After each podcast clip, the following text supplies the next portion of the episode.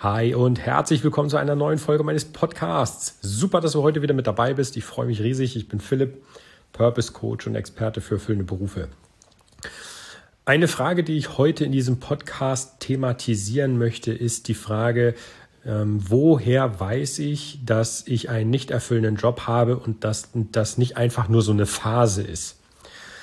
Die Frage ist äh, tatsächlich bisschen kniffliger, denn man kann nicht pauschal sagen, ja, du musst jetzt vier Monate und 13 Tage warten und dann weißt du, dass dein Job dich nicht erfüllt, ähm, sondern man muss hier mit, mit Richtlinien arbeiten oder mit, mit einem groben Zeitfenster.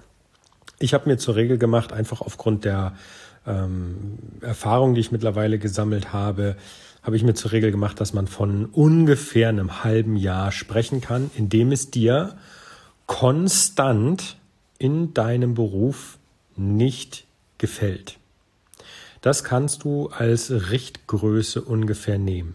Warum? Weil du mit einem halben Jahr hoch und tief eines äh, oder eines Verlaufs deines Arbeitgebers mit berücksichtigst. Das heißt, jeder von uns weiß, es gibt Phasen wie zum Beispiel ein Sommerloch. Das heißt, dann ist Urlaubszeit, die Firma ist vielleicht, ähm, in der du arbeitest, nicht voll besetzt. Einige befinden sich im Urlaub. Das bedeutet aber auch, dass vielleicht Partnerfirmen, mit denen du zusammenarbeitest, im Urlaub sind. Und dementsprechend wird in aller Regel in diesem Bereich die Arbeitslast runtergefahren. Und es kann mal dazu kommen, dass es nicht entweder nicht so stressig ist oder sogar Langeweile aufkommt. So. Wenn das ähm, Sommerloch vorbei ist, und da reden wir von so ein, einem Monat, ja, also wie gesagt Sommerhöchstzeit, und es fängt wieder an hochzufahren und äh, bei dir kommt der Spaß zurück und das, was du machst, ist wieder, wieder aufregend, dann kannst du nicht davon reden, nur weil du jetzt einen Monat Durststrecke hattest, dass du einen Job hast, der dich nicht erfüllt. Das wäre mm, das wäre falsch. Genauso bei einem halben Jahr deckst du auch in aller Regel irgendwie einen der, der Feiertage ab. Also entweder deckst du Weihnachten mit ab oder du deckst Ostern mit ab. Das heißt, äh, gerade jetzt mal auf Weihnachten betrachtet, vor Weihnachten bekommen irgendwie die Manager, aus welchen Gründen auch immer, oder auch die übergeordnete ähm, Arbeit oder die, die übergeordnete Chefriege ähm, irgendwie den Rappel und dann muss vor Weihnachten noch alles fertig werden, sodass die Leistung, ich sag jetzt mal, ab Anfang November spätestens anzieht. So, und wenn du dann aus, ich sage jetzt mal, einem normalen Arbeitspensum in ein stark steigendes Arbeitspensum gehst, was dann aber im Januar wieder weg ist, ähm, dann kannst du auch nicht davon reden, dass dein Job dich nicht erfüllt.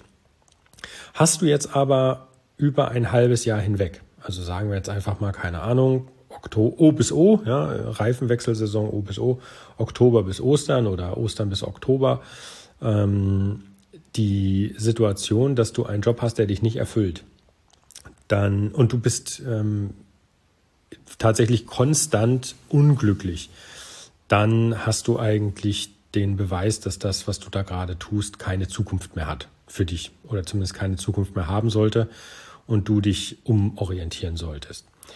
Ich finde immer, also ich bin ein extremer Freund äh, von, von Richtgrößen beziehungsweise auch von zeitlichen ähm, Maßstäben und nicht von so Wischiwaschi-Antworten wie, ja, da musst du nicht reinhören und wenn es nicht passt, passt's nicht. Ja, wann ist das? Das ist so ein bisschen wie Horoskop, ja. Es wird eine Veränderung in dein Leben treten. Ja, geil. Da brauche ich nur äh, morgens beim Zähneputzen mir ins Auge pieken. Ja, dann habe ich auch eine Veränderung in meinem Leben. Also das sind so, so nichtsaussagende Hilfe, Hilfesätze. Deswegen ein halbes Jahr konstant, dass sich nicht nur nichts verbessert, also dass man sagt, es wird äh, quasi nicht besser, es wird irgendwie immer anders, aber nicht wirklich besser, dann hast du eine Richtgröße, wo du sagen kannst, okay, jetzt liegt irgendwas im Argen. Wenn du also jetzt mal deine Zeit zurückdenkst und sagst, okay, das komplette letzte halbe Jahr, vielleicht sogar mehr, war Mist und ich kann auch nicht erkennen, dass da irgendwie, dass das eine Phase war, ähm, dann bist du unglücklich in deinem Beruf und dann braucht man da nicht drum rumreden. Da braucht man dann auch keine, keine Ausreden finden wie, ja, das ist dann Corona oder ähnliches. Du warst ein halbes Jahr unglücklich und das finde ich schon krass. Also das kann man auch nicht schön reden, dass man sagt, ja, das wird jetzt wieder anders, weil jetzt ist Corona vorbei, jetzt äh, legen wir alle wieder los. Ja, kann sein. Trotzdem war es ein halb, warst du ein halbes Jahr unglücklich in deinem Beruf. Du hast ein halbes Jahr Lebenszeit unglücklich in deinem Beruf verbracht. Das halbe Jahr kriegst du nicht zurück. Da kann mir also jeder kommen und erzählen, was er will, von wegen, ja, das war jetzt blöd. Ja, natürlich war das blöd und es war mit Sicherheit auch für alle blöd. Aber das ändert nichts daran, dass das dein Leben ist und du hast nur eins.